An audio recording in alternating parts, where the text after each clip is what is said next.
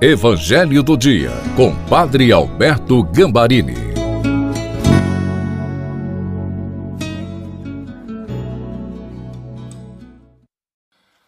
Olá, queridos filhos e filhas, sejam bem-vindos, bem-vindas no Evangelho do Dia de quarta-feira, com a grande certeza, a certeza de que mais uma vez Jesus vai falar ao nosso coração e abençoar o nosso dia.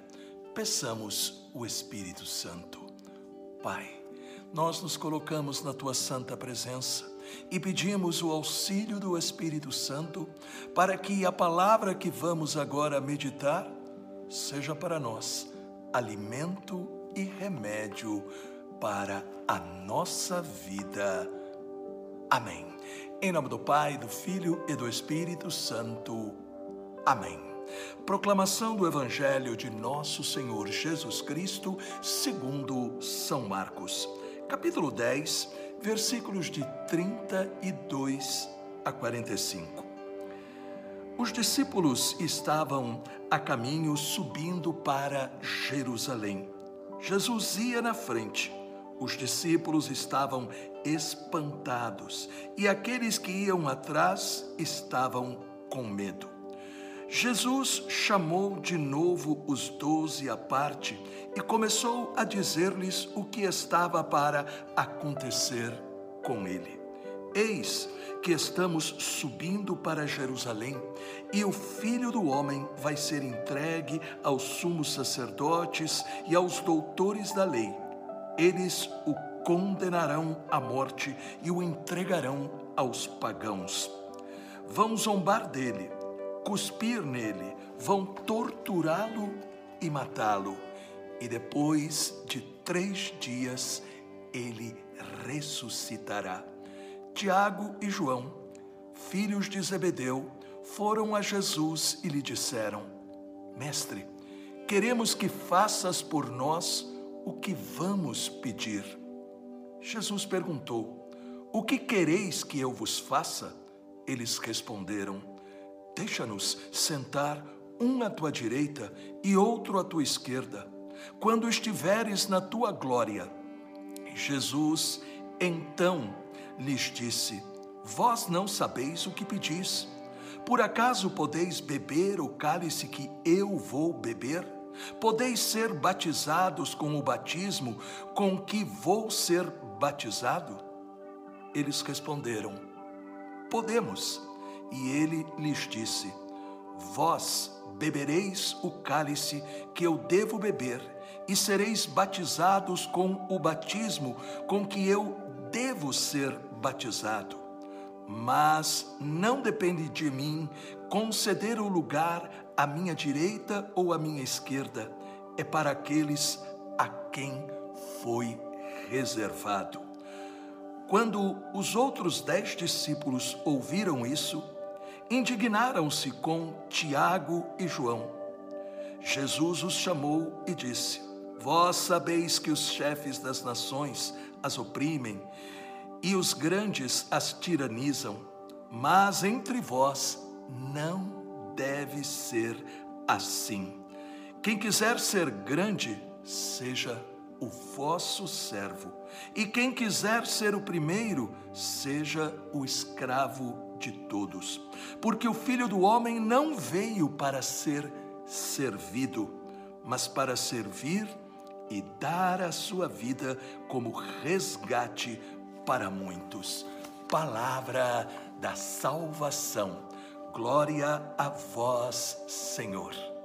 Eu louvo ao Deus Todo-Poderoso por não ter escondido as fraquezas e misérias dos heróis da Bíblia. Sim, ele quis revelar que eles foram homens e mulheres como nós, que aprenderam no dia a dia a viver a sua fé.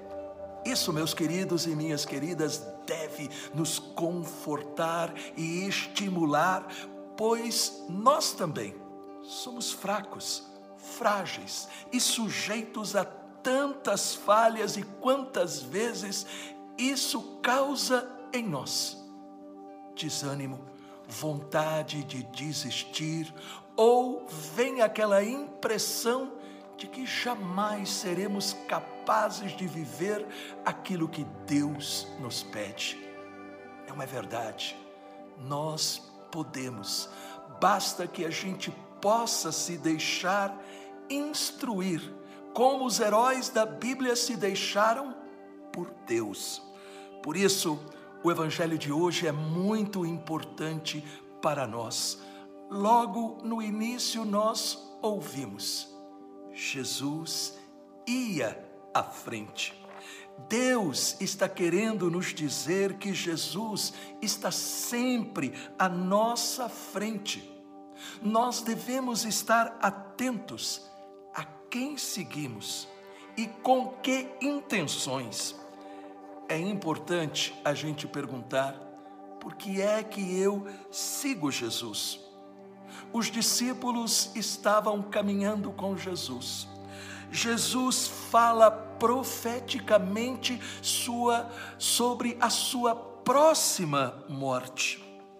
Temos a impressão que eles nem prestaram atenção, que eles nem ouviram, pois eles pedem algo sem sentido. Sentar à direita, sentar à esquerda, lugar de destaque, ser mais importantes do que os outros. É a mesma tentação que Jesus enfrentou no deserto quando o diabo tentou apresentar para ele um outro caminho. As pessoas, o mundo, são seduzidos pelo egoísmo, pelo orgulho, para ter vantagens. Fazem o uso da mentira e de tantos outros recursos negativos para alcançar aquilo que desejam. Mas Jesus nos adverte no Evangelho: não deve ser assim entre vocês. Nós cristãos, desde que encontramos a Jesus como nosso Senhor e Salvador, fomos transformados pelo Espírito Santo.